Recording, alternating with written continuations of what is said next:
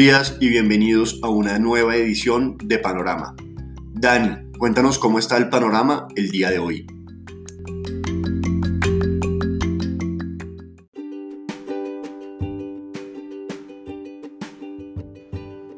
Muy buenos días a todos los seguidores de el podcast Panorama de Global Securities en el que explicamos qué es lo que está ocurriendo en los mercados de capitales del mundo y de Colombia. Con respecto al panorama de hoy internacional deciso, básicamente tenemos un feriado en Estados Unidos que reduce tendencia, reduce volúmenes, no solamente obviamente en Estados Unidos, sino en el resto de países que los utilizan como referencia, incluso el mercado europeo está hoy con un volumen de negociación casi un 30% por debajo de lo acostumbrado.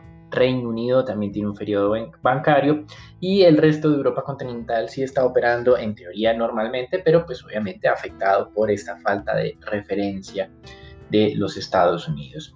La noticia del día tiene que ver con la continua mejora en los pronósticos de crecimiento de Colombia, que parece que no están viendo qué es lo que está ocurriendo en el país. El turno fue para la OCDE, quien incrementó su pronóstico de crecimiento para este año 2021 al 7.6%, diciendo que en la segunda mitad de este año todo va a ser mejor a pesar de lo negativo que estamos viendo durante las últimas semanas. Recuerden que hemos mencionado que este paro, los bloqueos están siendo incluso peores que la misma pandemia. Mientras tanto, en acciones, entonces, como mencionábamos, un día sin tendencia, sin anuncios relevantes con respecto a las divisas, también estabilidad o estancamiento. El índice de XY está en los 90 puntos, mismo nivel del cierre del viernes pasado. El índice LASI cerca de ese nivel también del viernes pasado en 43.8 unidades. Tal vez lo más relevante en divisas fue el anuncio del director de estadística del Banco Popular de China, que es el banco central de este país,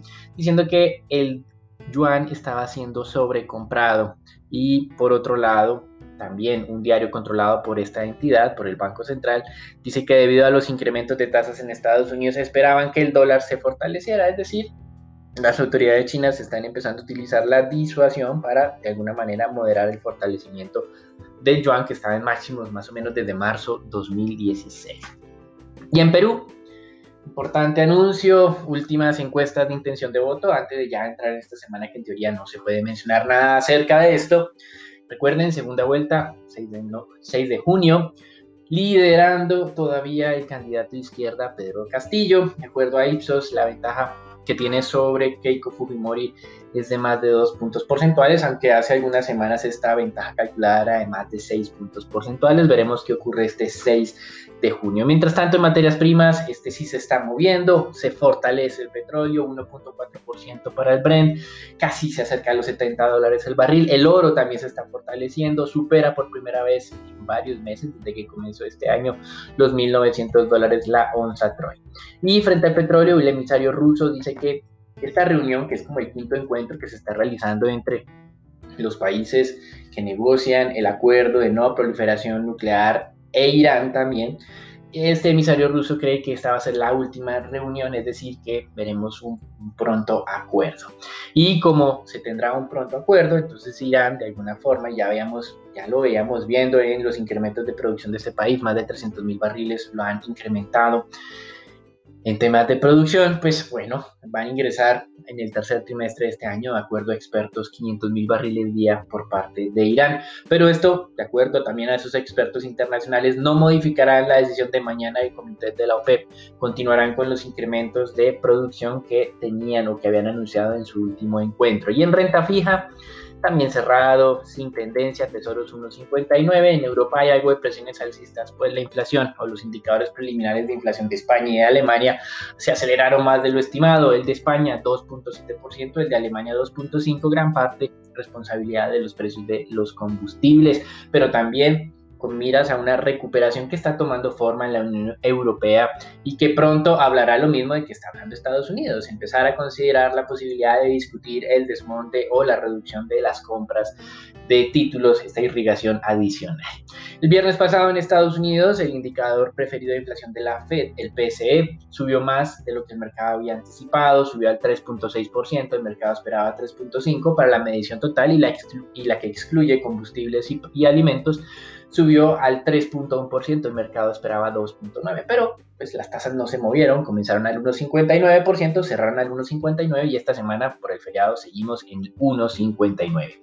Al interior de la Fed ya los miembros mm, durante la última semana en sus declaraciones empezaron a hablar de la posibilidad de discutir este tipo de desmonte de las compras de títulos. Y esta semana el interés será sin duda el día viernes, la publicación de las cifras de empleo, teniendo en cuenta que el mes pasado las cifras de generación decepcionaron en los Estados Unidos, ataques cruzados entre demócratas y republicanos, republicanos afirmando que ese bajo nivel de generación de empleo no responde a que haya falta de oferta de mm, trabajo, sino más bien a falta de demanda de puestos de trabajo, teniendo en cuenta que los incentivos lanzados por la administración Biden no están eh, siendo o dejándole muy fácil a las empresas competir con esos mayores costos laborales.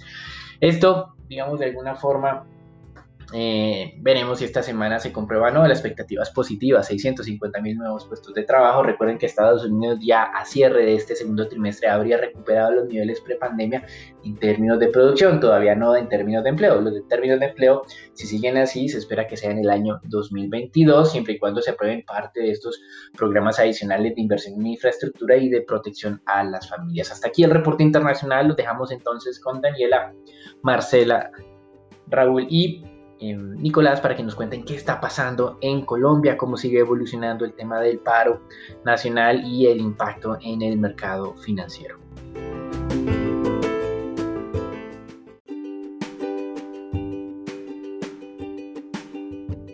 Buenos días Dani, muchas gracias. Vamos a hablar de las noticias de Colombia. Eh, como noticia destacada tenemos el anuncio del presidente Iván Duque de desplegar más tropas en la ciudad de Cali y la región circundante, después de los violentos enfrentamientos que se vienen dando desde el viernes de la semana anterior. Más de 1.100 soldados llegaron el sábado para garantizar la seguridad y movilidad de la población según órdenes del presidente. Igualmente, en el marco del paro nacional, el día de hoy, en horas de la mañana, el portal del 20 de julio de Transmilenio en Bogotá amanece bloqueado por manifestantes. En noticia revelada por la Organización para la Cooperación y el Desarrollo Económico, OCDE, se aumentó la proyección de crecimiento de Colombia para el presente año al 7,6%. Sin embargo, la OCDE aclaró que el paro podría afectar este crecimiento total. Esto ubica el crecimiento de Colombia entre los miembros de la organización como el tercero más alto a nivel mundial, únicamente superado por India y China, quienes crecerán el 9,9 y 8,5% respectivamente. Igualmente, el ministro de Salud Fernando Ruiz explicó algunos de los alcances de la nueva emergencia sanitaria y lo que se busca en materia de reactivación económica, donde destaca la expectativa del jefe de la carrera de cartera a cerrar en junio del 2021 con la vacunación total de la etapa 3, lo que daría una mayor tranquilidad para una posible reactivación y reapertura económica total del país.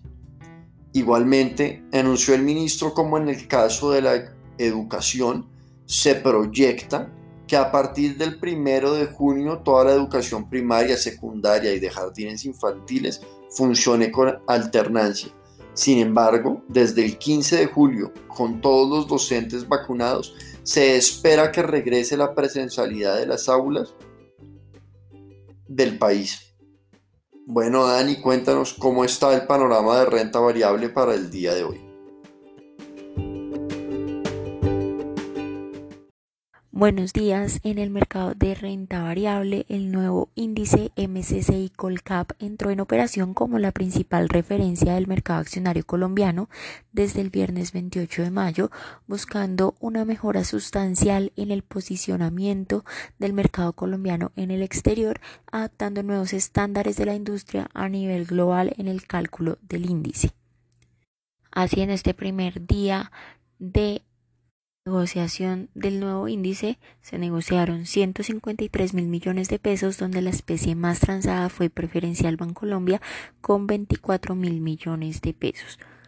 Las acciones de Grupo Argos eh, fue la más valorizada con 14,11%, mientras que la especie con mayores caídas fue Titán con una caída del 11,76%. A nivel del índice, inaugura con una valorización del 2,1% en la sesión del viernes, no obstante, acumula en la semana una desvalorización del 3%, donde en la semana las especies más valorizadas fue Grupo Sura con un incremento del 2,62%, mientras que la especie con mayores caídas fue Promigas con una caída total del 9,72%. Por parte de noticias corporativas, Grupo Bolívar informó que entraron en circulación más de 13.000 acciones de Grupo Bolívar por la entrega de los premios de acciones propias readquiridas autorizadas en la Asamblea de marzo del 2021, quedando así en circulación 79 millones 57 mil acciones ordinarias. Continuamos con el análisis técnico para la acción de Grupo Arcos. Esta gana valor y vuelve sobre el soporte en 10 mil pesos. En la última sesión esperamos hoy logre confirmar nuevamente la ruptura al alza de este nivel. Los 11.400 pesos son el siguiente nivel clave para empezar a observar un agotamiento de la tendencia bajista y un posible cambio de tendencia donde nuestro primer precio objetivo es de 12 mil pesos. Y ya para finalizar, la acción de preferencial de vivienda se mantiene respetando un soporte en los 28 mil pesos. Consideramos son niveles atractivos de entrada desde un punto de vista fundamental sobre el emisor. El nivel de cambio de tendencia estaría de confirmar al alza la ruptura de los 30 mil pesos.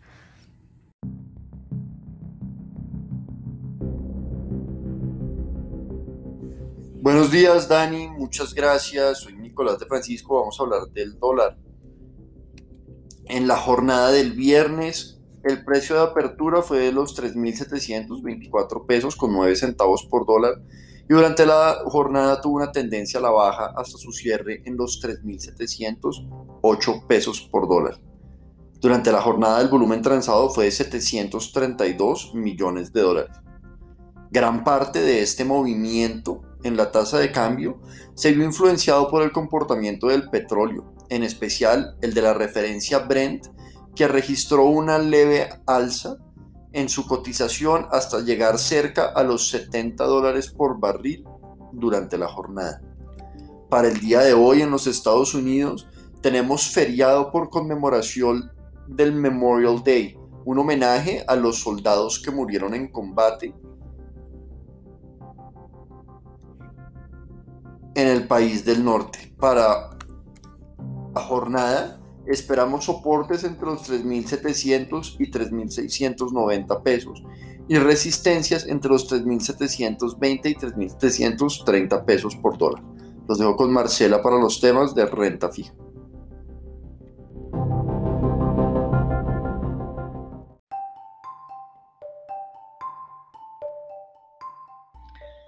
Buenos días Nicolás y buenos días para todos. Durante la jornada del viernes la curva tasa fija se valorizó 2,42 puntos básicos en promedio, siguiendo la estabilidad de los bonos del Tesoro americano y la demanda por parte de inversionistas extranjeros por las secciones media y larga de la curva.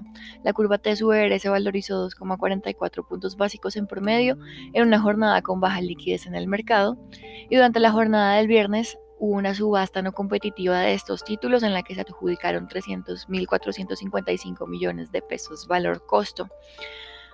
En el mercado se negociaron 3,1 billones de pesos distribuidos en 1,9 billones para el CEN y 1,2 billones para MasterTrader y con respecto a la deuda privada se negociaron 671.153 millones de pesos en donde el 91% de las operaciones correspondieron a títulos con tasa de referencia tasa fija e IPC y el 3% restante a títulos con tasa de referencia IBR. El Ministerio de Hacienda dio a conocer que junto con el Banco Mundial firmaron un acuerdo de cooperación para el lanzamiento de un fondo bursátil. Esta es una iniciativa diseñada por el Banco Mundial para ayudar al desarrollo de los mercados locales de bonos y promover la estabilidad financiera en economías emergentes. En el caso de Colombia, el activo subyacente del Fondo Bursátil Soberano será una canasta de bonos TES en moneda local que representa el título más líquido en el país, con una base de diversificada de inversionistas locales y extranjeros y un sólido programa de creadores de mercado. Con esto, el ministerio espera que el lanzamiento del Fondo Bursátil Soberano y en conjunto con el apoyo técnico del Banco Mundial sea un nuevo hito en el desarrollo del mercado de capitales. La OSD revisó al alza su pronóstico de crecimiento global para 2021 a 5,8% desde el 5,6%, advirtiendo que la recuperación mundial corre el riesgo de dejar atrás muchas regiones, lo que alimenta las desigualdades. Para el caso de Colombia prevé una expansión del 7,6% este año y el 3,5% en 2022 impulsado por el consumo privado y la inversión, aunque señala que la recuperación podría debilitarse como consecuencia de las restricciones a la movilidad y la incertidumbre sobre las perspectivas fiscales. El DANE publica hoy datos de desempleo de abril, en donde el mercado espera que la tasa de desocupación urbana se haya ubicado en 16,4% frente al, 25 al 23,5% de hace un año. También hoy se publica y se presenta el informe de estabilidad financiera del Banco de la República a las 2 de la tarde y adicionalmente hoy habrán subastas en operaciones de expansión que incluyen repos a 91 días por 16,2 billones de pesos y a 30 días por 1 billón. El mercado internacional amanece hoy con las bolsas de Asia mixtas, Europa mixtas y los tesoros de Estados Unidos a 10 años amanecen en niveles de 1,59 sin mayores cambios debido al festivo por el Memorial Day en Estados Unidos, por lo que en el mercado de renta fija local no se espera que se presenten mayores cambios durante la jornada. Este fue el panorama para el día de hoy, esperamos que tengan un buen lunes y un buen inicio de semana.